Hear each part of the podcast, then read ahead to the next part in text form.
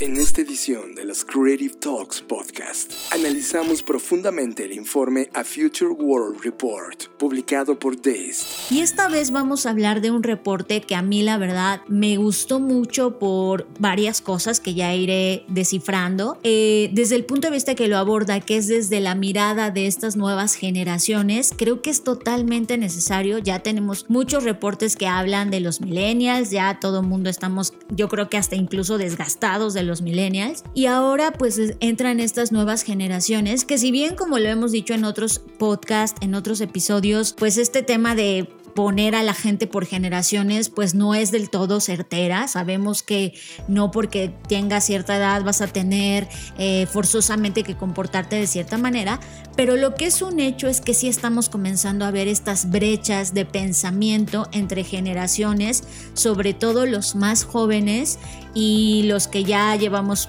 algunos años recorriendo este planeta. ¿Qué hay más allá de Silicon Valley? El resto del mundo está profundizando en seis centros tecnológicos que han ido creciendo en poder y prominencia en los últimos años. Y es algo que hizo una plataforma que a mí en lo personal me gusta mucho, es de mis referencias que estoy consultando constantemente, que se llama Rest of World Bueno, esta plataforma lanzó algo que se llama Beyond Silicon Valley, que es como más allá de Silicon Valley, y nos habla, uno, de la crisis que está sufriendo Silicon Valley, porque no solo se ha vuelto insostenible, sino por todos los problemas que ha tenido, sino también en el tema económico, se ha vuelto incosteable, o sea, los que están ahí es porque pagan millones. Y entonces dice, bueno, ¿por qué seguimos necios con querer que Silicon Valley sea el centro de la tecnología? Y entonces apuesta o señala otras ciudades del mundo que pueden convertirse y tienen el potencial de lograr lo que, ha lo que ha logrado Silicon Valley, pero en sus propias regiones. ¿Qué pasaría si desarrollamos la agricultura no por nuestra necesidad de comer, sino de vestir? Te decimos que han encontrado arqueólogos y científicos sobre la historia de nuestra tecnología más íntima. ¿Qué pasaría si la necesidad de obtener telas, no alimentos, frente a un clima cambiante, fue lo que nos orilló hacia la agricultura. No, esto cambia la historia, Fer. O sea, imagínense, durante muchos años hemos pensado que lo que nos llevó a sembrar y a, por lo tanto, a desarrollar la agricultura, pues fue nuestra necesidad de alimentarnos. Eh, en el momento que comenzamos a establecernos en algunos lugares, pues esta necesidad de alimentar a las poblaciones se supone que fue lo que nos llevó, nos orilló a desarrollar la agricultura. Pues resulta, amigos, que nada está escrito, hay mucho por conocer todavía y hay una persona, un, autor que además es activista y hace muchas cosas y es autor de un libro que se llama Climate, Clothing and Agriculture in Prehistory que habla, eh, se llama Ian Gilliganes, y él habla de que justo esta idea puede ser real. Disfruten esta edición de las Creative Talks Podcast.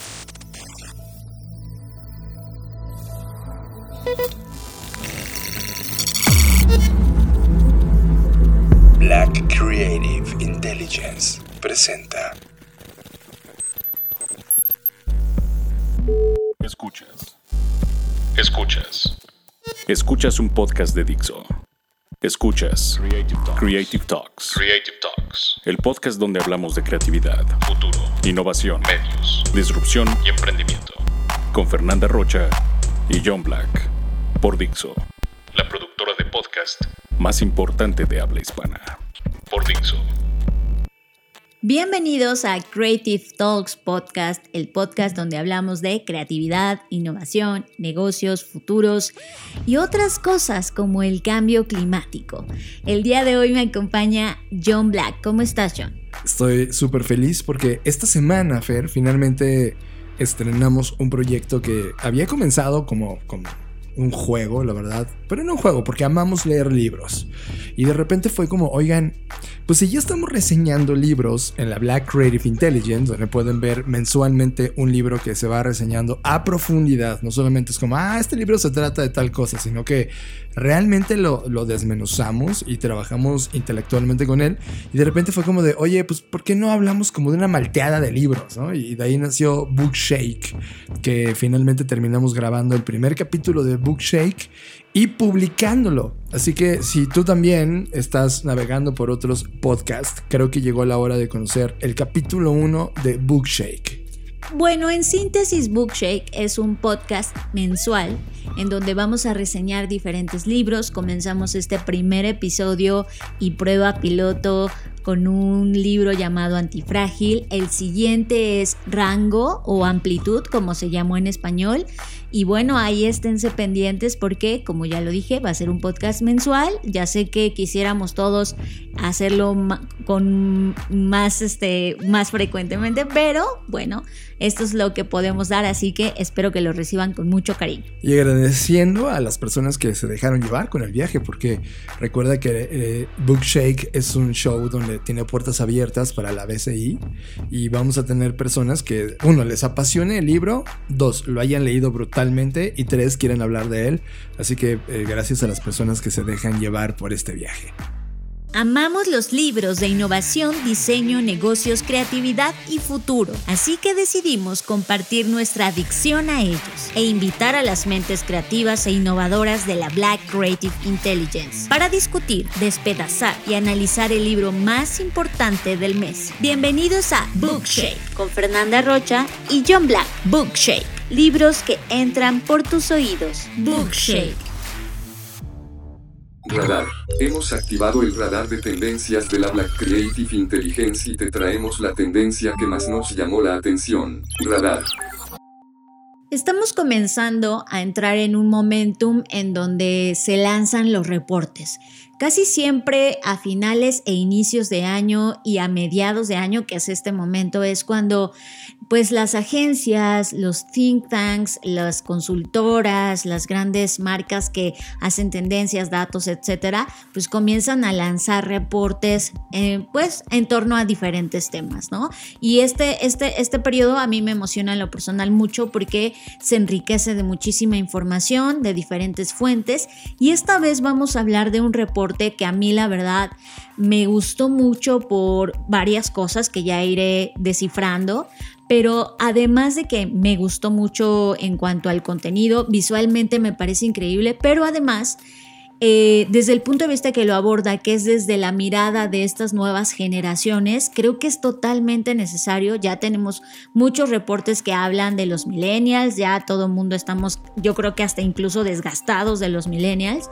Y ahora pues entran estas nuevas generaciones que si bien como lo hemos dicho en otros podcasts, en otros episodios, pues este tema de poner a la gente por generaciones pues no es del todo certera. Sabemos que no porque tengas cierta edad vas a tener eh, forzosamente que comportarte de cierta manera, pero lo que es un hecho es que sí estamos comenzando a ver estas brechas de pensamiento entre generaciones, sobre todo los más jóvenes y los que ya llevamos algunos años recorriendo este planeta. Y creo que un punto de partida puede ser lo que estamos viendo en, las, en, los Juegos Olímpicos, ¿no? este hecho de que Simón Biles se haya retirado y mientras tanto el tenista, ¿no? Este Djokovic o como se llame, siempre me, confundo. Bueno, diciendo él, no, pues la presión es parte de este deporte y, otras gimnastas, en este caso Biles, diciendo, oye, no, o sea, la salud mental es un tema y hay que hablar de esto, ¿no? Entonces empezamos a ver cómo a los que nos criaron bajo este concepto de, no, pues tienes que dar todo y, y, si no, no hay pain, no gain, ¿no? Y estas, pues, frases. Never, never quit. Ajá, y creo que ahora que se puso este tema en la mesa, pues es muy, muy sencillo. Eh, verlo, ¿no? Eh, eh, ver la diferencia y este reporte justo habla de eso. ¿De qué reporte estoy hablando? Bueno, este, este reporte se llama 2031, 2031, A Future World. Un, mundo futuro, ¿no? Y es un reporte que está hecho eh, con base en una investigación, es decir, la metodología que se usó para hacer este reporte es que entrevistaron a 1.600 personas que pertenecen a lo que hoy llamamos generación Z y millennials.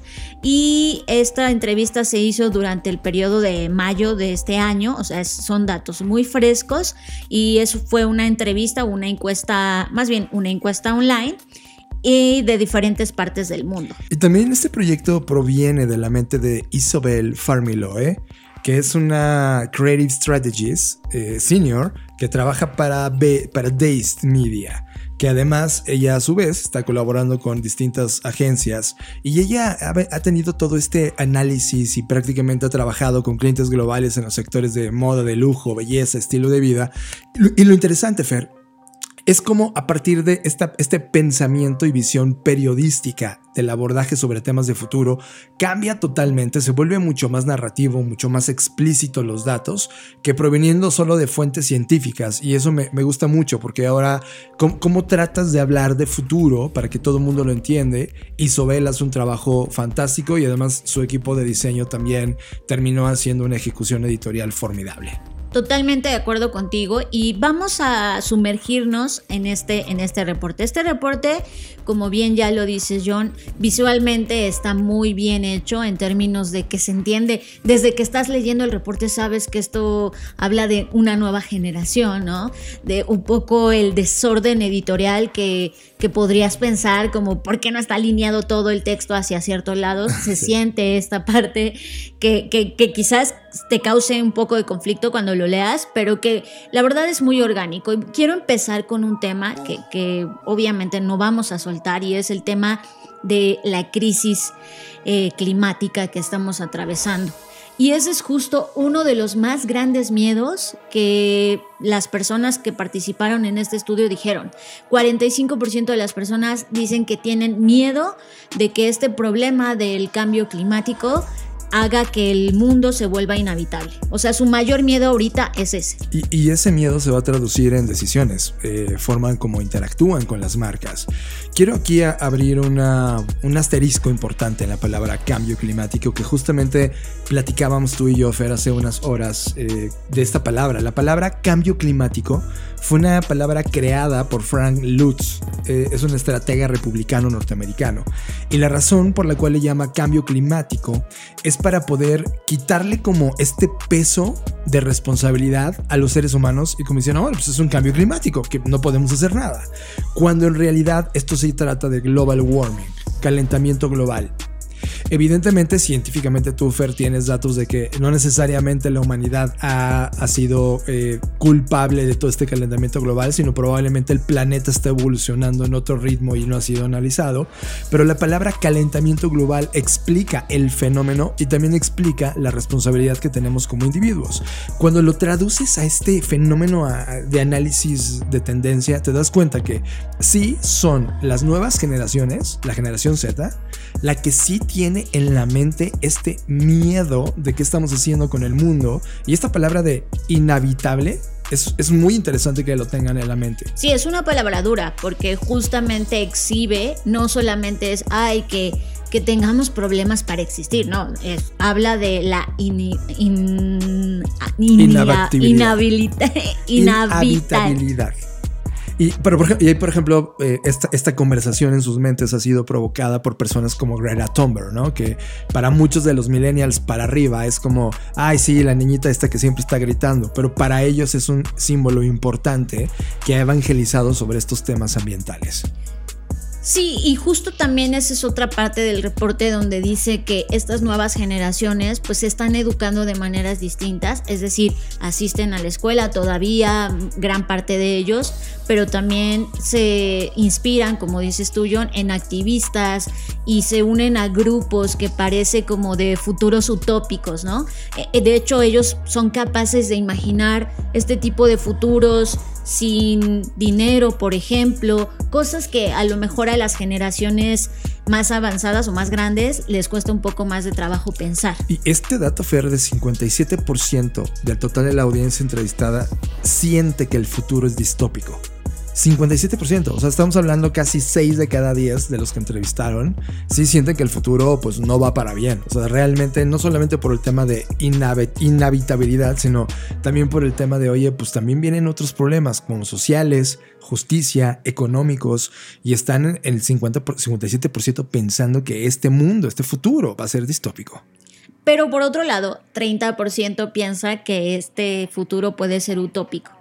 Un mundo en donde haya equidad, donde haya salud, donde la sociedad pueda converger. Entonces sí vemos esta ambivalencia, donde sí hay un gran porcentaje que es la mayoría pensando en que esto pues se va a ir al carajo literalmente y otro grupo de personas diciendo, a ver, no, espérense, sí podemos pensar en un mundo mejor, sí podemos imaginar diferentes futuros, en este caso futuros más utópicos en el sentido de, no de la irrealización, sino en el sentido de sí aportar para este bienestar y esta equidad y, estos problemas que, como bien dices yo, no, no solo tienen que ver con el calentamiento global. Ahora, también hay otras cosas de, que analiza el reporte que tiene que ver con nuevas tecnologías o llamadas tecnologías emergentes. Y es interesante ver cuál es la percepción de los que participaron en este estudio, donde dice que el 15% de las personas se siente interesada por la carne que crece en laboratorio, por ejemplo. Sí, como una alternativa, ¿no? Es como ya entienden que todo la creación de carbono y las tierras disponibles para tener tantas unidades animales para alimentar con hamburguesas al mundo es algo que ya debe detenerse y están interesados en explorar estas alternativas, el 15%. Ahora, cosas que les dan esperanza acerca del futuro tiene que ver, uno sí, la prevención sobre el breakdown que puede provocar el cambio climático o el calentamiento global, mejor dicho, la erradicación de la inequidad social, eso como que les da esperanza, como de decir, bueno, vamos a, a pelear por esto y la muerte del capitalismo es algo que les da mucha esperanza. Sí, y ahí estoy ahorita mismo escribiendo un artículo que se va a publicar este viernes en la BCI que justamente habla sobre hacia dónde se va a mover el capitalismo. Y por ejemplo, mucho de este capitalismo, de esta nueva conversación, viene justamente en la pregunta de abajo, ¿cómo las personas se están relacionando con las compañías o las marcas? Y el 46%, que es la mayoría de, de todos ellos, ven una relación sustentable y teniendo ética fuerte en esa relación. O sea, ya no están dispuestos estas nuevas generaciones a tener una marca que les mienta en términos ambientales, que sea totalmente dispar en términos de ética, y ahora están buscando estas marcas. Por lo tanto, eso, Fer, eso no se puede fingir. O sea, eso no lo logras en un eslogan o en una campaña de marketing. Eres o no eres esa compañía, y eso me gusta, porque ellos están hablando de el fin del capitalismo, cómo muere el capitalismo que conocíamos, y ojo, no necesariamente tiene que morir como sistema, sino puede evolucionar y cambiar de la forma como lo conocemos, pero uno de estos fundamentos del cambio va a ser esta manera en cómo las compañías se relacionan con ellos a partir de la ética y la sustentabilidad. Otro punto importante que ellos quieren ver en las marcas o sentir de las marcas es tener claridad acerca de sus intenciones. O sea, y aquí este tema pues tiene que ver con lo que realmente las marcas quieren de ti, ¿no? Que no te digan, ay, no, no, de pura privacidad de los datos y de repente ahí andan tus datos por todo el mundo, ¿no? Esta falta de transparencia es algo que ya tampoco están dispuestos a tolerar. Y por último, creo que esto es muy relevante, aunque es un 17%, para mí es un dato relevante que es having a point of view tener, que, tener un punto de vista, tener una postura, tener un, lugar claro eh, por lo que estás luchando como marca en el cual ellos se sientan identificados. Sí, claro, porque ellos necesitan saber eh, que esto lo hemos platicado todo el tiempo. ¿Cuál es el propósito de esta compañía? Y es como de, a ver, te estoy tomando a ti, tú eres una compañía que quiero comprar tu producto, pero ahora se están preguntando, ¿qué estás siguiendo? ¿Qué, ¿Qué, has opinado sobre cierto tema que es relevante para mí? ¿Cuál es tu postura? ¿No tienes postura? Ok, no te apoyo. Y eso me parece sensacional, porque habla de una madurez totalmente distinta a lo que los millennials en algún momento tuvimos. Fuimos quizá de los primeros que cuestionaron a las marcas, pero ahora esta generación viene con un con una genética de, a ver, yo ya no pretendo gastar dinero ni apoyar compañías en las cuales yo no crea o tengo una conexión con esa compañía. Más adelante, ya superando esta primer parte, que es un poco un calentamiento hacia lo que va a seguir en el reporte, pues tenemos ya los datos puntuales sobre qué se analizó y, estas tendencias que esta, este estudio logró pues eh, encontrar. Primero, el tema de la cultura y la velocidad a la que va, ¿no? Eh, los ciclos de vida de los eventos, de las tendencias, pues sabemos y lo reafirma este reporte, se están volviendo más cortas, más volátiles y están incrementando de manera impredecible. Que eso es una cosa importante ¿no? Nos han enseñado mucho sobre el mundo buca, que es estas eh, iniciales en inglés de volátil, incierto, complejo y ambiguo. Eh, bueno, pero ahora agrega una palabra que es impredecible. Y esto es verdad, o sea, en muchos sentidos, si bien hay cosas que se pueden prever y anticipar gracias al escaneo de señales y al estar haciendo pues este ejercicio constante de revisar tu entorno, sí hay cosas que parece que se vuelven impredecibles en el sentido que dan un giro. Eh, en donde parecía que la tendencia o, iba hacia un lugar y de repente se vuelca totalmente a otro. Y creo que muchos de los movimientos que hemos visto, voy a repetir este, este tema de las Olimpiadas, o sea, nunca te esperabas, o al menos en la tendencia no esperabas que una eh, atleta olímpica dijera, ¿saben qué? Bye, no voy a participar, ¿no? Este giro que dan las cosas que parece impredecible, aunque ya si lo analizas a profundidad, podría ser que digamos, bueno, pues es que obvio, obviamente con el tema que hay de alta depresión, ansiedad, etcétera, era de esperarse, pero de cara a lo que ocurre comúnmente, y lo subrayo entre comillas, eh, pareciera impredecible. Es, es disruptivo totalmente, o sea, una competencia donde vas a competir, en donde uno de tus íconos de la competencia que ha ganado medallas en el pasado decide no competir, es absolutamente disruptivo. Y no solamente por el hecho de decir, fuck off, ya no, ya no, ya no compito, sino por el hecho de, ¿saben qué? Estoy reventada psicológicamente. Y es, pone en la mesa algo que es necesario hablar en los deportistas, en los humanos, en ti y en mí, que estamos hasta, mentalmente estamos en el riesgo más alto de la historia de la humanidad. Y, y lo hemos dicho en este podcast, es de la humanidad está entrando, o va a entrar ahora abiertamente después de este acontecimiento, en un análisis y una discusión de cuál es nuestro estado mental frente a las cosas y eventos que estamos viviendo.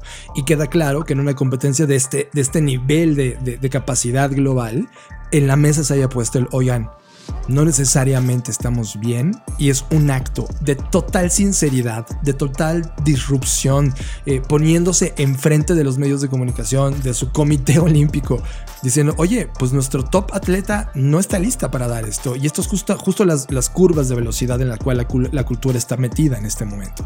Ahora, otro punto importante que aborda en el reporte es eh, pues esta división de comunidades. Eh, y creo que también eso pues nos damos cuenta, ¿no? Desde el movimiento de Black Lives Matter, de todo lo que hemos visto pasar y, de que a pesar del virus y a pesar de la pandemia, pues los movimientos sociales no se han detenido, ¿no? Y cada uno luchando por causas distintas. Hay gente que está defendiendo territorios o reservas naturales y que están muriendo a causa de esto. Personas que están hablando sobre el tema del racismo, personas que están hablando sobre el tema de género, la violencia. Eh, y creo que eh, están esta división de comunidades en el sentido de que están estas personas que, que aún con todo y lo evidente tratan de decir esto no existe, ¿no? Y eso divide, por supuesto, a la comunidad y a eso se refiere en este reporte, donde grupos de personas que luchan contra el racismo, mientras que otros dicen, ay, no, no, no hay racismo y tratan de minimizar estos temas, igual con el calentamiento global, igual con el tema de la violencia de género.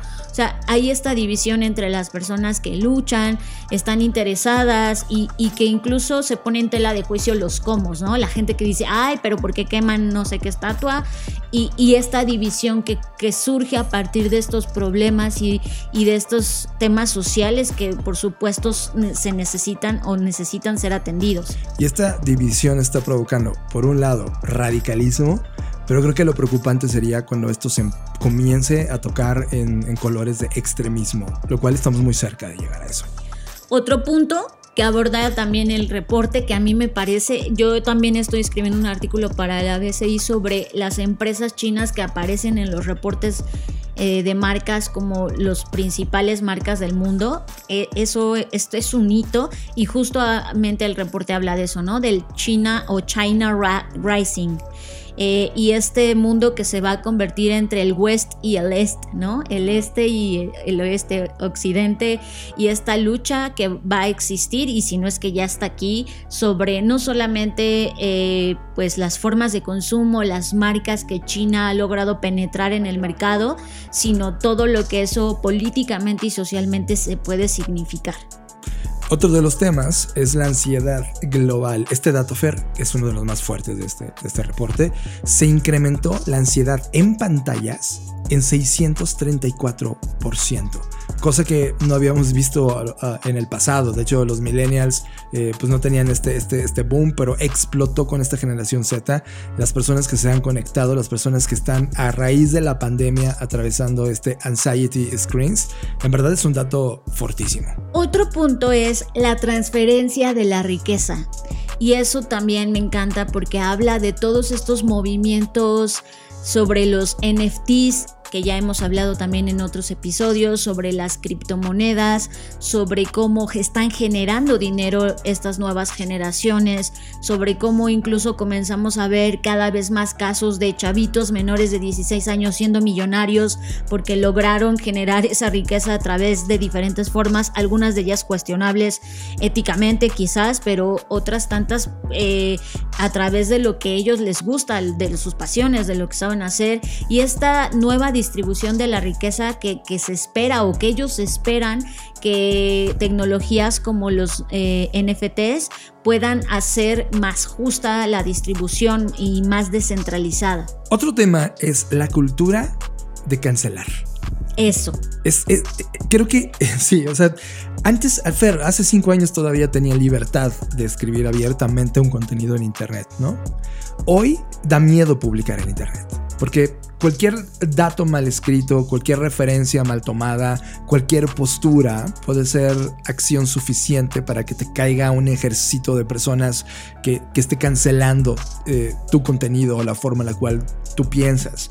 Y ellos están viendo esta, esto como, como si fuera un cáncer. Es como de, oigan, eh, hay este sentido, me siento exhausto de, que, que culturalmente se esté cancelando todo y ellos esperan que en el futuro esto se vuelva cada vez más sofisticado exista un nivel de empatía, una forma de educación en la cual permita a los demás expresarse sin necesidad de utilizar esta cultura de la cancelación y las reacciones que eso trae, y de alguna manera eh, tener esta explosión genuina de pasión y curiosidad para las culturas y no la cancelación de las culturas, lo cual sí lo hemos entendido mal, o sea, de repente masivamente sí estamos desacuerdo que cierto tema es algo que ya no tiene que suceder y se cancela, pero luego ya hay una exageración sobre los temas y eso le está haciendo mucho daño porque justo alimenta la ansiedad de pantalla y la radicalización que justamente estábamos hablando. Sí, o sea, creo que ya estamos en este punto de la cancelación de la cancelación, ¿no? Ya, ya, es, ya es demasiado, o sea, ya, ya, eh, como dices tú, ya en el peor de los casos dices, ya mejor no publico nada porque si publico una foto de perrito igual me cancelan también, o sea. O, me la sacan en tres años eh, acusándome de algo que en el contexto del presente no era, pero en el contexto del futuro sí es, ¿no? Y es como, fuck, estamos volviéndonos esa sociedad. Un gran tema. Ahora, otros temas tienen que ver con lo que ya también se ha platicado en otros episodios, que tiene que ver con este de, pues, supervisión, esta vigilancia o el Estado que te vigila. Como sabemos en muchos países, sobre todo en Europa y en Asia, pues se han vuelto casi que pues, eh, el espía de la sociedad, ¿no? Con estas nuevas tecnologías de reconocimiento facial, de inteligencias artificiales, de cámaras, de drones, de monitoreo. Y bueno, esta es una de las preocupaciones de estas, de estas nuevas generaciones y yo creo que ah, ah, de cierto modo lo es de todos, en donde decimos, oye, pues qué va a pasar, ¿no? No voy a poder salir a la calle, ya no voy a poder exhibirme socialmente porque pues no sé quién me está ahí monitoreando en una cámara, me acusan de cosas que no hice porque pues estas tecnologías todavía tienen un montón de sesgos que tienen que ver con racismo y con los otros temas que ya platicamos. Entonces este es un, es un problema de crisis, de, este, de estar bajo esta supervisión sin autorización y qué hacen con tus datos y toda esta crisis digital. ¿Y estás de acuerdo, Fer, que eh, en cierto punto la perspectiva de la visión china, tema número uno, se van a convertir en la potencia más importante del planeta, y tema número dos, todas las tecnologías de vigilancia que tienen inteligencia artificial, pues se van a convertir en inspiración para que otros países implementen algo parecido, ¿no? Desde el punto de vista de ellos. Totalmente. Y bueno, ahora, algo importante que me gusta del reporte es que habla de las tensiones culturales o cultural tensions y esta creo que todos las debemos ver y, reflexionar al respecto. hablan, por ejemplo, de que esta tensión entre la inteligencia artificial y lo humano. Uh, sí, sí que claro, es una tensión. Claro que es una tensión. Hablan de la tensión entre lo digital y el real time, ¿no? In real time. Eh, que es como eh, otra tensión. Análogo digital. Otra tensión es el este y el oeste, que ya lo había mencionado. Estados Unidos, China.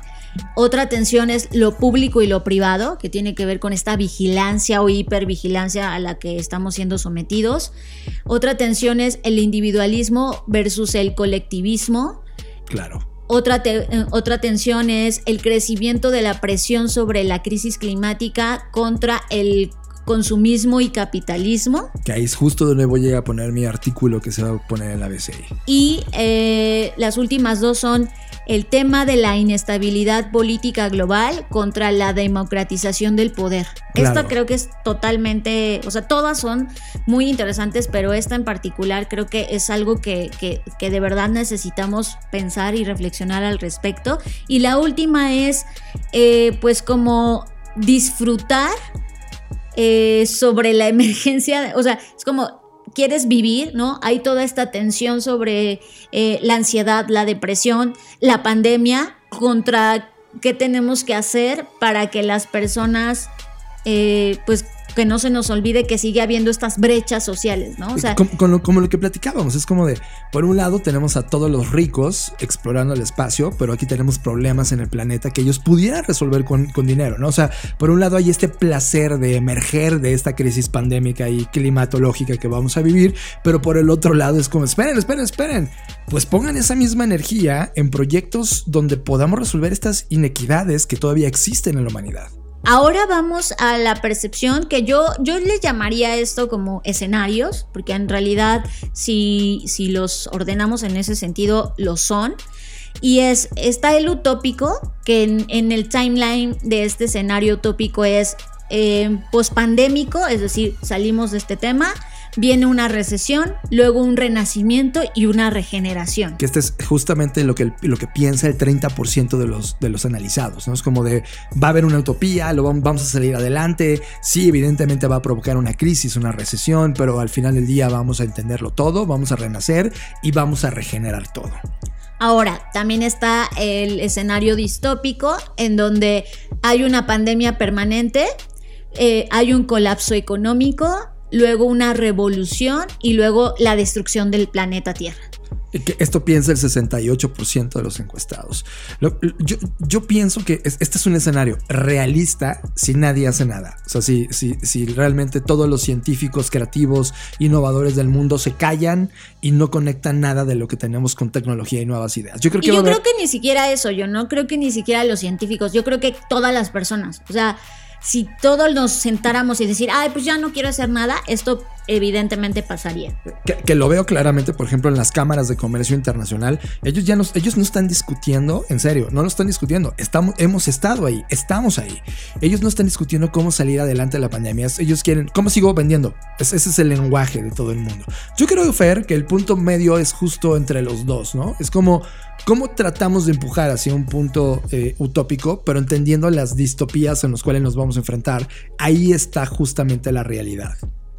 Sí, estoy de acuerdo. Creo, a mí la verdad me gusta la parte de aceptar que va a haber una recesión y me gusta que después de eso viene un renacimiento, ¿no? No solo porque en la historia esto ya ha ocurrido, si vemos crisis previas y otros momentos, que si bien sé que es injusto compararlos porque hoy existe tecnología, hoy es un mundo globalizado, etcétera. Bueno, esta, esta idea de que después de la recesión venga un renacimiento, a mí me parece interesante, creo que podemos hacerlo. Eh, lo veo en muchos sentidos. Creo que también necesitamos observar de manera crítica. Y ojo, obviamente al, hacerlo de esta forma no es romantizar y decir, ay, si todos vamos a salir adelante, sino realmente eh, viendo lo que está pasando. Por ejemplo, hoy en la mañana me daba cuenta que hay una empresa mexicana que logró eh, a través de hongos eh, disolver las colillas de cigarro. O sea, hacerlas como que defragmentarlas, por decirlo de alguna forma, a través de esta tecnología y se abrió, se abrió una planta de esto en Guadalajara. ¿No? Y es como, oye, está pasando en México, está pasando en Guadalajara, está pasando, se están pasando cosas. El punto es que a veces, como ya lo hemos mencionado en otras ocasiones, pues estas noticias buenas o estas cosas favorables son las que de las que menos se sabe porque pues estamos inmersos en un mundo donde las, las noticias digitales sobre todo y en todos los medios, pero sobre todo digitales, pues premian solamente las malas noticias, ¿no? Y al cerebro pues eso le encanta y ya sabemos lo que pasa con la distribución de este tipo de noticias.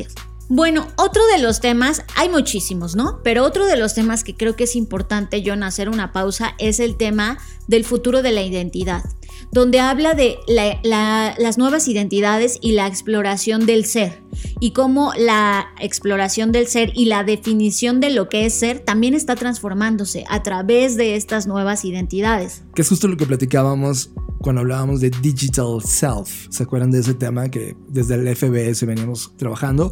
Aquí ya están expuestas. Hablan de hecho de un transhumanismo donde la tecnología y la, la, creación de mi identidad personal están unidas y, justamente hay una influencia brutal entre lo que soy en este hombre de carne y hueso y alma contra lo que vas a hacer cuando estás en el mundo digital. Esto lo pongo como un marco porque justamente en esta semana Mark Zuckerberg eh, le gritó al mundo Facebook ya no va a ser Facebook. Ahora Facebook va a ser ese metaverso, o sea, Zuckerlandia, ¿no? la gente comenzamos a burlarnos un poco de ese soccer, soccer vision de lo que va a convertirse el mundo, pero ellos ya venían trabajando con eso desde hace 6 o 7 años en crear ese mundo en 3D donde tú creas un avatar y eso va a continuar. Aquí es esto, es ese cuestionamiento de quién eres en tu mundo físico y quién vas a convertirte en el mundo digital y esto se está pareciendo mucho a los escenarios que estábamos viendo con Ready Player One, ¿te acuerdas?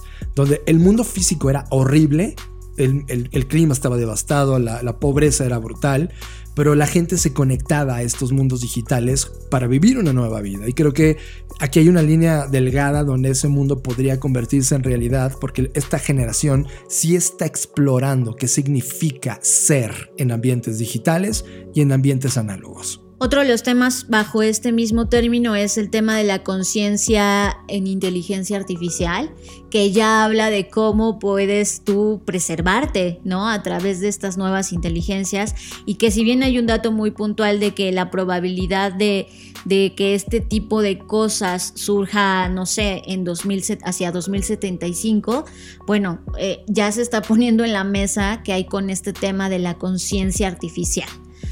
Bueno, los siguientes temas tienen que ver con cosas que ya hemos hablado, por ejemplo, el futuro de la comunicación y nos habla del cambio que está atravesando el social media y como bien lo mencionaba John, plataformas como Facebook, Instagram, Snapchat ya están dejando de ver de ser solamente plataformas sociales, este, como, ay, bueno, aquí ya me meto a mi cuenta, sino que ya se están convirtiendo en metaversos donde incluso puedes interactuar de otras formas, eh, conocer personas de otras formas formas, eh, darle un cuerpo, un nuevo cuerpo a tu, a tu ser, a tu personalidad. Creo que esto ya podríamos decir que este, este es el fin del social media. Es tal cual. Este es el capítulo uno que, que cierra todo lo, lo, que conocimos como redes sociales, plataformas sociales, y ahora se han convertido, se están convirtiendo, están en esa transformación de convertirse en mundos digitales. Creo que podemos declarar abiertamente, this is the end of social media. Yo, la verdad, ese tipo de declamaciones me parece parecen absurdas porque nunca se acaba nada, en realidad. O sea, siempre decimos, ay, es el fin de esto. No, no es que sea el fin, nunca se acaba, nunca lo vamos a ver terminado. Más bien es la transformación, la evolución que, que ya muchos libros de ciencia ficción lo advertían, ¿no? Que las redes sociales no solo iban a hacer eso, iban a ser nuevos mundos. Y creo que más que decir a la, como... a la conversación masiva de social media. O sea, por fin, por fin, por fin vamos a acabar con el imperio de likes y seguidores. No, creo que eso se termine, honestamente. porque siempre vamos a ser seres humanos buscando. Siempre vamos a ser sociales, pero va a llegar a un nuevo, va a llegar un nuevo estado. Claro, pero ese estado se va a tratar, a lo, a lo, mejor ahora los likes no van a ser como la manita arriba, a lo mejor ahora los likes van a ser los aplausos, las monedas que te pagan en Twitch, las monedas, o sea, siempre va a haber este tema de recompensa, porque al final del día eso el es humano es el intrínseco. humano. Mira, es como hablar de periodismo, cuando hablábamos el fin de los, de los medios impresos. Y de esa fotografía del fin de los medios impresos a hoy, claro que ha habido un decrecimiento brutal de los medios impresos. Pero ojo, no estábamos hablando del fin del periodismo. Hoy las plataformas digitales es le han dado vida al periodismo. Entonces, no, no, no, es que estemos hablando del fin de la comunicación humana digital, eso va a seguir vivo. Lo que va a morir, y por eso lo declaro abiertamente, es que la forma en cómo se entendió para mal redes sociales ha terminado. O sea, ahora mismo si tú estás promoviendo likes y ads en Facebook, eres absolutamente un ser obsoleto frente al mundo que viene, frente al mundo que se está convirtiendo. Y no es que dejemos de comercializar, no dejemos de comunicarnos, claro que sí, pero ahora se abre otra plataforma más grande. Y esto nos lleva al futuro del entretenimiento, que es justamente cómo jugamos, cómo socializamos, cómo comercializamos, cómo nos entretenemos y todo este boom del cual ya hemos hablado de todas las plataformas de streaming, de todas las plataformas digitales, de cómo las personas se han convertido en nuevos medios, de cómo estamos viendo eh, estas experiencias inmersivas, virtuales, eh, de los NFTs y de todo este mundo que obviamente al surgir cambios en la forma en la que nos comunicamos y en la forma en que interactuamos, pues también esto da pie a una nueva, nueva forma en la que nos entretenemos y cómo buscamos pues esta, esta parte que no vamos a perder de querer entretenernos. ¿Y cómo está planteado este Blue Ring todavía en esta fase, en, esta, en este momento de que se está convirtiendo en algo nuevo entre lo virtual y lo real? También habla del futuro de la belleza y esto es algo que nosotros hemos hablado también en nuestros propios reportes, cómo el concepto de belleza se ha transformado, donde hoy ya incluso tenemos líneas de cosméticos para hombres, maquillaje, o sea, ya dejó de ser solamente un tema como de, de ay, es solo de mujeres y solo de mujeres de X estereotipo, forma, etcétera. Ahora ya es tan amplio que también ya se mezcló con la cultura digital, que ya también se mezcla entre lo que es estético y lo que no, y para quién es estético y si esto es arte. O sea, creo que esta conversación se ha enriquecido, tanto la de la belleza como la del tema del fashion, ¿no? De, del mundo de la moda, que como bien sabemos es uno de los más contaminantes, y cómo ahora se está buscando la revolución de los materiales, materiales que sean más amigables con el ambiente, materiales que incluso sean regenerativos, materiales que incluso sean funcionales, en donde tu ropa te dé el estatus de tu, de tu salud, por ejemplo, que te mida el ritmo, ritmo cardíaco. Es decir, ya estamos hablando de la ropa no solamente como algo que te cubre y que te hace lucir increíble, sino ya se le está dando una nueva visión. Y, y también cómo cambió la perspectiva de la industria de la moda, ¿no? Ya no es lanzo como este, colecciones a lo bestia, sino ahora está prenda por prenda, propósito por propósito, resolviendo eso.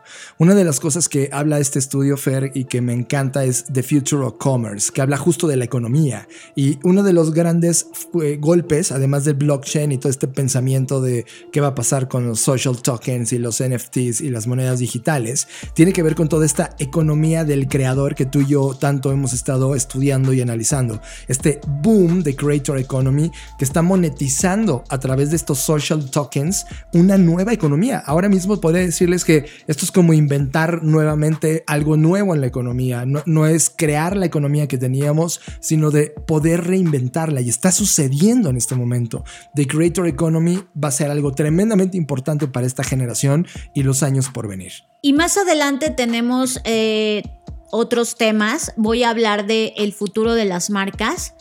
Y esto, esto es muy importante, no para las marcas, sino para las personas que están dentro de estas marcas, porque en realidad, como ya lo comentábamos al inicio, los nuevos intereses, las nuevas formas de engagement que, van a, que tienen estas generaciones con las marcas es lo que siempre ha sido, es como esto ya me parece obvio, pero bueno, vamos a repetirlo porque es necesario, y es que las marcas se conviertan en algo mucho más humanizado. Y esto ha sido desde siempre, pero hoy más que nunca es que se sienta que la marca es auténtica en el sentido no de, ay, la autenticidad en un comercial, no, sino que lo que dices, lo que hace, que sea congruente, que sea, eh, sobre todo, transparente, es lo que están demandando las nuevas generaciones. Todavía muchos de mis colegas que están en el mundo del marketing se ríen de esta, de esta humanización. De hecho, hay un libro fascinante que hablaba del modelo human to human. Tú realmente cuando interactuabas con una marca, no lo hacías a través del logotipo, lo, lo hacías a través de la forma en cómo te entregaban esa promesa. cuando te metes a Volaris, no es que salga un señor Volaris o una, señor, aerolínea eh, como un logotipo y te, te atienda. Siempre ha sido un humano. La relación human-human es algo que ya maduró y ahora se, también se está convirtiendo en una relación human-machine que también construye esa marca. Y también habla esta parte sobre la alineación de los temas y de cómo eh, las marcas necesitan tomar en consideración el talento joven y el talento de, por ejemplo, de 15 años o de 10 años. Es decir, las marcas están construidas de adultos para adultos, ¿no? Y los adultos diseñan las cosas para los jóvenes, aunque los adultos no ni entiendan nada del mundo de los jóvenes. Entonces, justo el reporte me, me parece muy atinado que apunte hacia decir, oye, pues si tú vas a hablarle a jóvenes, pues trabaja con jóvenes, pregúntale a los jóvenes, no quieras tú a tus 30, 40, 50 años diseñar para alguien de 16. Y este punto me parece muy atinado porque sí creo que las empresas y las marcas necesitan ser más sensibles, tener más sensibilidad para no solamente atraer nuevo talento joven, sino a saber hablarles a estas nuevas generaciones. Y un punto importante, y perdón que insista en donde se ve esto claramente, es ahorita en los Juegos Olímpicos. Por ejemplo, en los deportes más tradicionales como el fútbol o estos deportes, o incluso la, la gimnasia, ¿no? Que siempre ha sido deportes muy atractivos, están comentaristas que saben del tema y te platican y te dan datos y dices, ah, ok, muy bien. Pero, por ejemplo, en los deportes más nuevos como lo es el skateboarding o el surf, quieren poner a los mismos que narran los otros deportes que no tienen idea y que nada más están así de, ah, y ahorita hizo este movimiento. Sí, muy bien. Y, y, no te engancha. O sea, y yo pienso, si hubieran puesto un chavito, un tiktokero que se dedica a esto, que toda la vida ha seguido el skateboarding, que le apasiona. Que lo y, practica. Y que lo practica, a narrar hubiera sido increíble. Y justo creo que es esta disonancia eh, que hay entre eh, pues personas adultas diseñando para los jóvenes. Y no estoy diciendo porque seamos incapaces, simplemente es un tema de empatía y de diseño, de, a ver, yo voy a diseñar para estas personas, porque pues tengo que saber realmente qué opinan esas personas, invitarlas, entenderlas, trabajar con ellas y eso creo que es un, buen apunte de este reporte. El siguiente tema, Fer, y esto me parece sensacional, es el futuro de la educación y coincido con una visión. Para ellos, el futuro de la educación es modularizada. Ellos están, realmente les suena la idea absurda de estar metido cuatro o cinco años con un degree con una línea de tiempo, cuando dice, no, espérate, yo puedo ir incrementando y focalizando en este microaprendizaje bajo demanda de las cosas que me interesan y de las que voy descubriendo a lo largo de mi experiencia educativa. De hecho, hablan del flexi learning, que creo que es una palabra maravillosa, ¿no? Porque habla de esta flexibilidad, esta dosis que es interdisciplinaria, que es humana, que es inclusiva y donde los profesores dejan de ser, por Dios, este dictador de la clase en donde nada más lo que yo digo es válido y tú te callas y yo te enseño, sino se vuelven lo que siempre debieron haber sido, facilitadores de todo este proceso de aprendizaje. Y que justamente se está viendo en esta cultura que ellos están abiertos al range, a la amplitud. De hecho, piensan que la, nueva educación debe ser interdisciplinaria y no solamente específica o especializada en algo. Y eso, es, eso me encanta porque es una manera de repensar el currículum. Hay personas que les da pena decir, soy todólogo o qué. Pues todólogo significa todo, cabrón. O sea, es como tu amplitud de conocimiento desde el punto de vista de la sociología, la economía, las ciencias, te da una postura de, entendimiento del fenómeno más amplia que solo ser economista, a secas.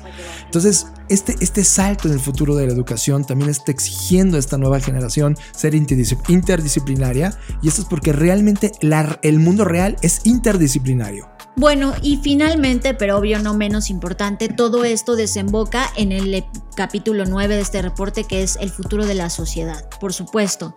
Y, esto tiene que ver con la acumulación de todo lo anterior, ¿no? De cómo estamos cambiando, cómo eh, los temas de los derechos, los movimientos van a ser una constante en, este, en toda esta volatilidad, eh, esta preocupación que hay por el tema de, de liderazgo, de los movimientos sociales LGBTQIA, de toda la gente con discapacidades o el, e incluso neurodivergentes o neurodiversas, como se dice.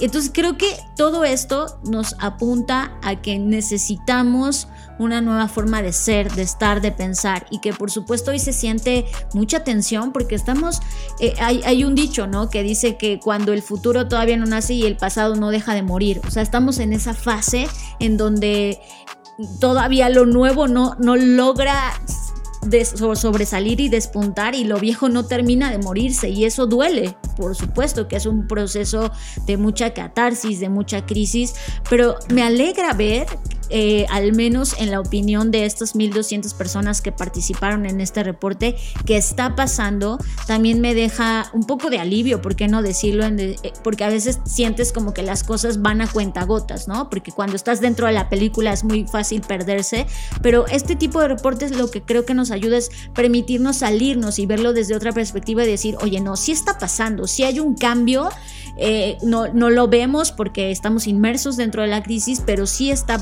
sí está pasando, la gente está pensando de forma distinta. Y no estoy diciendo que sea el 100% de la población, pero sí, eh, sí ya hay esta incomodidad, ya hay ciertos temas que ya nos incomodan, que antes dejábamos pasar desapercibidos.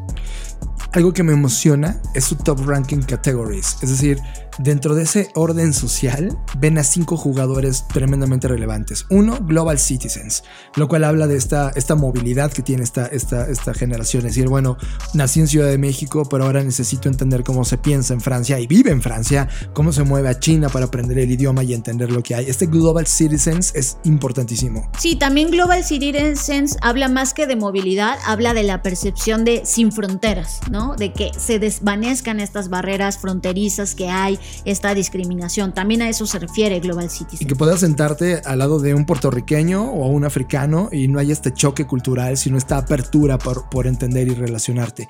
Tema número dos, politicians. Van a ser tremendamente importantes, pero no los politicians o los políticos actuales, sino los nuevos, los Greta Thunberg. O Greta Thunberg, nosotros estamos, de repente bromeamos, pero tiene el potencial de convertirse en la presidenta de su país cuando tenga edad, 20 o 30 años. Tercer tema, activistas. Creo que llegó el momento de dejar este pasivismo que nos provocó el capitalismo y los procesos y ahora estamos peleando causas. Cuarta, creativos. Y quinta, emprendedores. ¿Te das cuenta cómo en este top ranking de categorías la sociedad está entrando un nuevo ordenamiento de valor? Es increíble.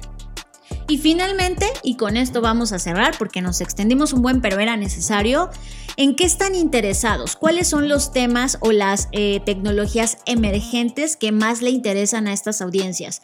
Uno, ya lo dijimos, que es el crecimiento de la carne de laboratorio. El dos es Space Travel, claro, no es casualidad. El tres es todo el tema de las criptomonedas. Cuatro es las nuevas plataformas sociales, ya hablamos un poco de esto. Cinco es la tecnología de realidad virtual. Seis, la ropa digital o el digital clothing. El siete es todo lo que tenga que ver con wearables que te ayuden a, hacer mejor, a monitorear tu vida, etc. Los el 8 es los NFTs, el 9 es realidad aumentada, el 10 es los vehículos que se manejan solos, 11 es eh, todo lo que tiene que ver con robotics, todo el tema de robótica, robótica. robots, y la última, las redes 5G. Esto es, de acuerdo a este estudio, 1.200 personas entrevistadas, el top 12 de cosas de tecnologías emergentes en los cuales están interesados. Así que vale muchísimo la pena clavarse a profundidad en este reporte. El reporte les vamos a dejar la liga para que puedan descargarlo y bueno, esperemos que lo disfruten y si no se van a clavar, al menos que esta información que les hemos compartido les sea de utilidad. Todos estamos sorprendidos con el espíritu olímpico desplegado en Tokio, Japón. El máximo de las capacidades físicas, artísticas e intelectuales de la humanidad son puestas a prueba para disfrutar la gloria del triunfo, como un homenaje a los dioses del Olimpo. Pero todos sabemos que el mundo está cambiando. Por esta razón, el Comité Olímpico Internacional agregó cinco deportes al programa, en un intento por atraer a un público más joven y reflejar la tendencia de urbanización del deporte. Dichos deportes son el surf, el skateboarding, la escalada deportiva, el karate y el baloncesto 3x3. Pero ¿cómo evolucionarán las Olimpiadas en el futuro? Durante años, actividades como el paddle, el ajedrez, el squash y el polo han reclamado sin éxito un espacio en la justa olímpica. Pero nosotros nos preguntamos, ¿qué pasaría si el Comité Olímpico Internacional entendiera la importancia e influencia del desarrollo tecnológico e incorporara nuevos deportes híbridos? Veríamos nuevas categorías como 1. Superatletas. Gracias a tecnologías como CRISPR, los humanos tendrían mejoras biológicas y mutaciones físicas. ¿Te imaginas la prueba de 100 metros corrida a velocidades de 65 kilómetros por hora? 2. Cyborgs. ¿Cómo sería la alterofilia si tuvieras un brazo robótico? ¿Cómo sería el salto de longitud con dos piernas artificiales? Tendríamos nuevas categorías de humanos con exoesqueletos haciendo proezas legendarias. 3 eSports. En el mundo hay 3 mil millones de jugadores de videojuegos, de los cuales 25 mil son jugadores profesionales con audiencias superiores a las del Super Bowl. ¿Te imaginas el fenómeno mediático de competir por la gloria olímpica? 4. Metasports. Deportistas reales con un traje especial que mide sus movimientos compitiendo en mundos virtuales en la búsqueda del oro olímpico. 5. Deportes híbridos. La inteligencia artificial y el talento humano combinados en la creación de nuevos deportes que explotarán lo mejor de la tecnología con la capacidad física, intelectual y artística del humano. En el futuro veremos grandes saltos evolutivos en la concepción de qué es un deporte, pero una cosa es segura. La humanidad seguirá conquistando la gloria de los dioses. Para más información visita blackci.rocks. Nos vemos en el futuro. Estás conectado a Creative Talks Podcast. Y bueno, en estos últimos minutos solo voy a complementar. No tiene que ver con el reporte, pero sí. Y es algo que hizo una plataforma que a mí en lo personal me gusta mucho. Es de mis referencias que estoy consultando constantemente, que se llama Rest of World. Bueno, esta plataforma lanzó algo que se llama Beyond Silicon Valley, que es como más allá de Silicon Valley, y nos habla, uno, de la crisis que está sufriendo Silicon Valley, porque no solo se ha vuelto insostenible, sino por todos los problemas que ha tenido, sino también en el tema económico, se ha vuelto incosteable, o sea, los que están ahí es porque pagan millones.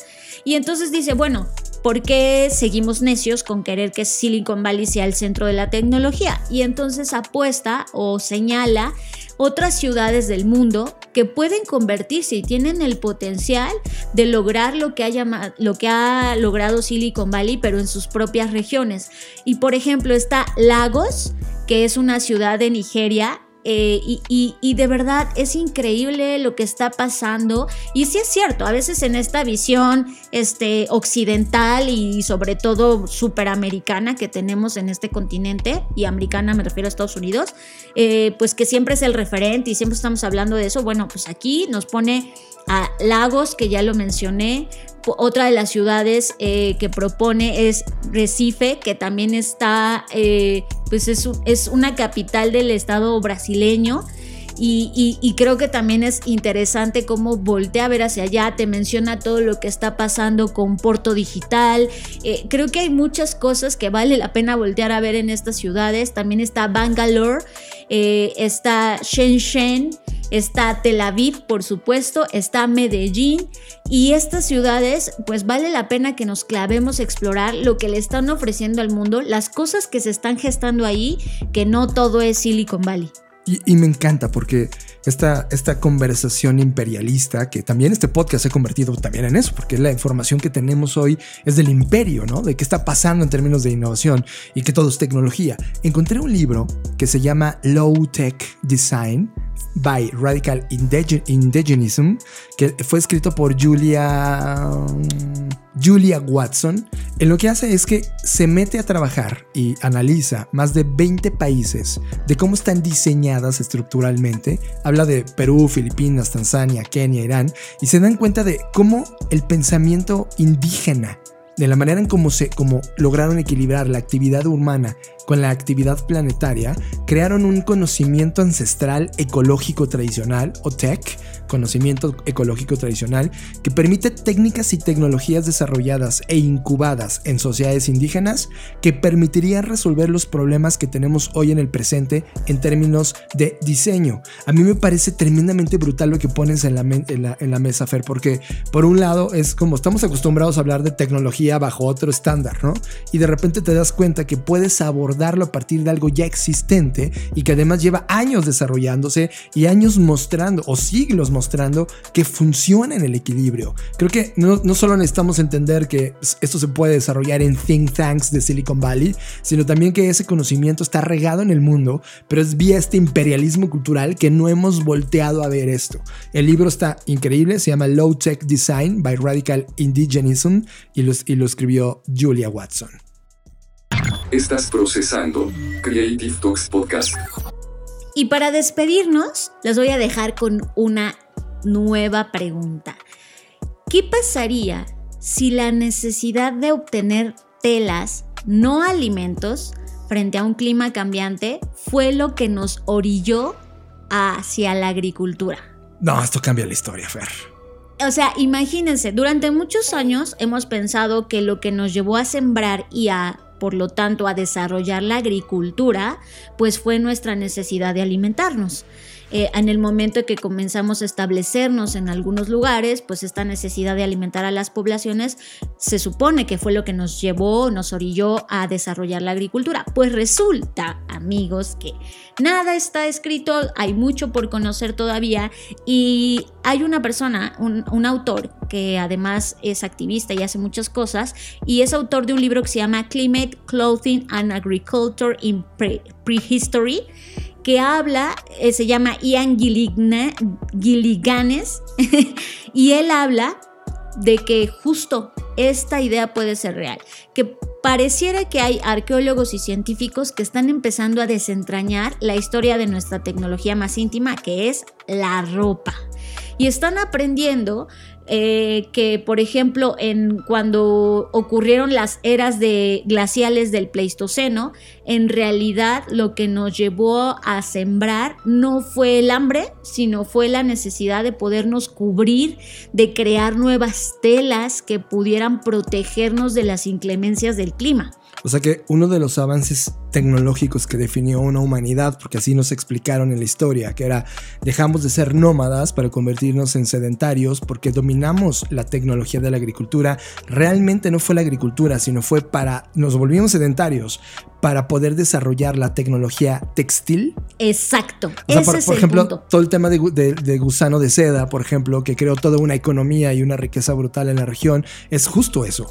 Sí, estas investigaciones que están haciendo han revelado, pues como bien dices John, un nuevo giro en la historia, en donde eh, se dice que después de la última edad de hielo, el calentamiento global llevó a las personas en muchas áreas a cambiarse de ropa, desde pieles de animales hasta textiles y esto de poder cambiar o este cambio en los materiales de la ropa es lo que según el autor sospecha que podría haber desencadenado uno de los mayores cambios en la vida de la humanidad.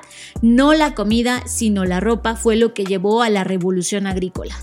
Y me encanta porque pues este autor en este libro, eh, honestamente no he leído el libro, pero antes de hablar de esto pues leí la reseña y me encantó, o sea, me atrapó, ya quiero leer el libro porque justo habla de cómo, eh, pues de lo íntimo que es la ropa y de cómo esto hizo que evolucionara no solo la agricultura, sino otros, eh, por ejemplo, estas piedras talladas para poder cortar la, piel, pues fue nueva tecnología. Y, cuando ya estos seres humanos tuvieron en mano estas herramientas, dijeron, ah, no solo sirve para despellejar la piel de un animal, también podría servir para, es decir, a partir de eso se desencadenó una serie de eventos que llevaron a nuestra evolución y me parece que esto cambia todo lo que nos han contado y lo que sabíamos hasta el momento. Sí, porque el punto de origen intelectual y creativo ya no es la tierra per se, sino fue una prenda. Y eso hace que el humano, o sea, ahorita en mi cabeza están cayendo como que todos los hilos se, volvieron a romper y empezaron a acomodarse, ¿no? Cosas. Y es como, Claro, por eso el comercio, por eso las rutas de la seda, que históricamente lo, analizamos, por eso el descubrimiento de América, queríamos nuevas rutas comerciales para poder vender las, las telas y, las cosas que teníamos. Qué interesante postura. Eh, esto le pone un centralismo y una importancia súper grande al tema de, la moda y, eso hace que se vuelva revolucionario este punto de vista. Pues así es, Ian Gilliganes nos habla de esto. También les vamos a dejar el link para que exploren y el link del libro si lo quieren comprar. Pues hay mucho que leer todavía, así que bueno, este fue el último tema. Y John, ¿qué te ha parecido? Estás escuchando Creative Talks Podcast. Pues ha sido una edición donde casi hemos sido unitemáticos, aunque estas dos noticias son dan como para hablar otros 40 minutos de cada una de ellas. Eh, creo que la humanidad, Fer, está entrando en un momento de genialidad. O sea, ciertamente todo el problema atrás, seguimos en la línea del tiempo, eh, sufriendo todo lo que COVID-19 y lo que viene sigue provocando, pero al mismo tiempo está trayéndonos preguntas interesantes, descubrimientos y conexiones que no habíamos tenido. Y yo solo, yo solo, yo solo quiero tener tiempo como humanidad para explorar las preguntas correctas y resolver las cosas importantes. Eh, eso es algo que creo que en los siguientes 20 años, esto que estamos escribiendo, creando eh, una nueva economía, viendo estas tendencias, todo lo que vimos hoy habla sobre el futuro, habla de lo que se va a convertir, de lo que va a empezar a tomar relevancia, de lo que es importante para la humanidad. Yo lo único que quiero es tener tiempo para eso, que la generación Z crezca y madura bajo esta nueva cultura de proteccionismo al planeta y con eso cambie a las compañías y con esto cambie un nuevo orden social y económico y político y todo. Eh, me parece esperanzador que esto ocurra en términos de datos, porque ya no solamente un sueño, ya no es como de, ay, me encantaría que ocurra, sino que ya están viendo estos datos en la cultura y en el pensamiento de esa generación y eso me da esperanza, Fer. Pero también creo que, y esto siempre lo enfatizo, que también nos da un nuevo sentido de responsabilidad en donde no solo se trata de decir, ay, las nuevas generaciones lo van a resolver o los nuevos chicos lo van a resolver, creo que también nos pone un compromiso de decir, a ver, si estas personas que tienen entre 16 años se están poniendo, como se dice coloquialmente, la camiseta de hacer algo, de ser agentes de cambio, pues eso nos obliga o nos debería obligar a nosotros como ya adultos eh, que somos, decir, a ver, si ellos lo están haciendo, nosotros también necesitamos aplanarles el camino, no hacerles más dura la existencia. Creo que nuestra tarea es ser facilitadores y ser conectores entre las generaciones más grandes y las nuevas, porque justo nosotros estamos en medio y creo que lo que nos toca es abrirles esta, este paso y no hacerles más difícil el camino. Creo que eso nos toca, ¿no? No poner los obstáculos y decir, ah, pues mira, morro, yo sufrí y ahora te toca sufrir a ti. Es como, oye, no, a nosotros nos toca hacerles más fácil este paso. Coincido 100% contigo. De hecho, recuerdo mucho lo que Alfonso Cuarón en algún momento dijo en sus conferencias, ¿no? Cuando le preguntaban, oye, ¿qué, qué consejo le darías a las nuevas generaciones? Y él decía, no tengo nada que darles consejos. Más bien, mi generación está obligada a crear los puentes, la plataforma, los recursos para que ustedes tomen el control. Porque la nuestra simplemente la cagó. O sea, es como cometimos el error más grande que pudimos haber hecho. Fuimos arrogantes con nuestra postura frente a la producción masiva, al dinero, al, capitalismo.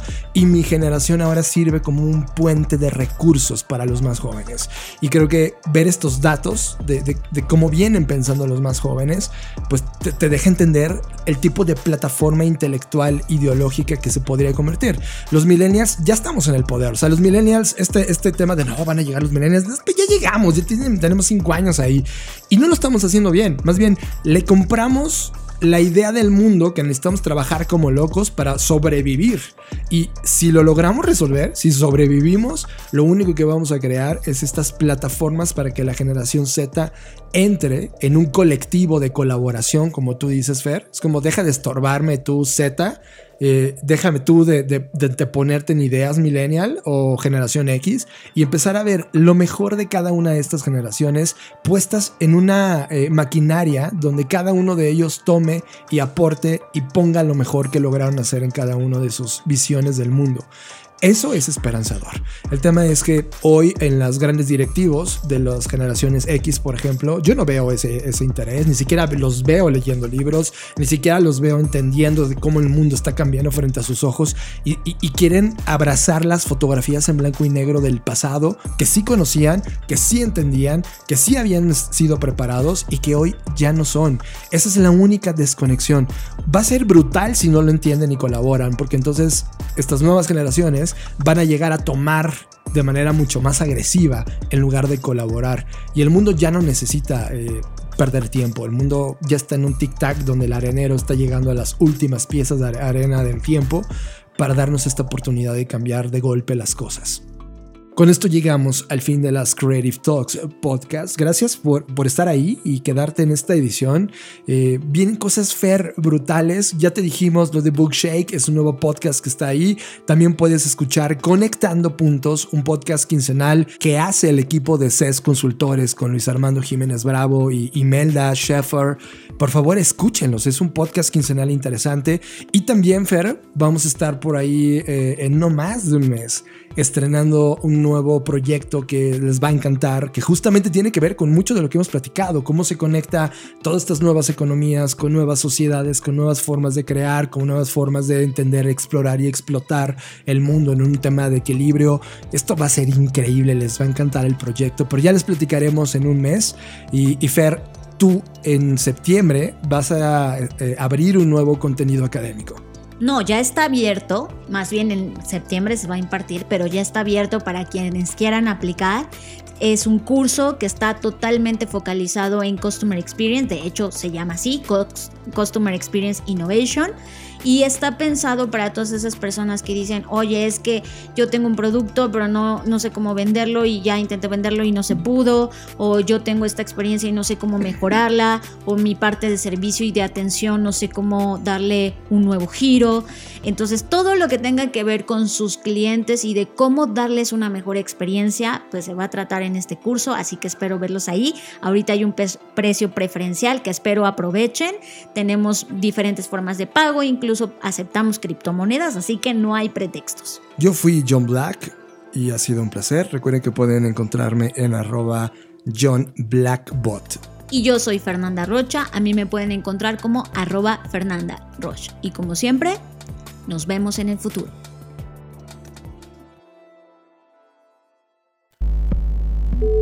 Dixo presentó. Dixo presentó. Creative Talks.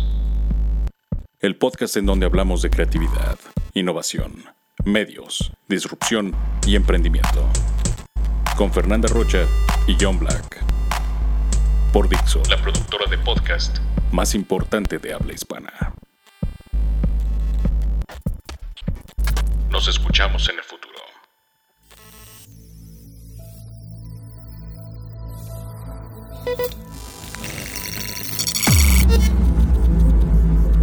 Black Creative Intelligence presenta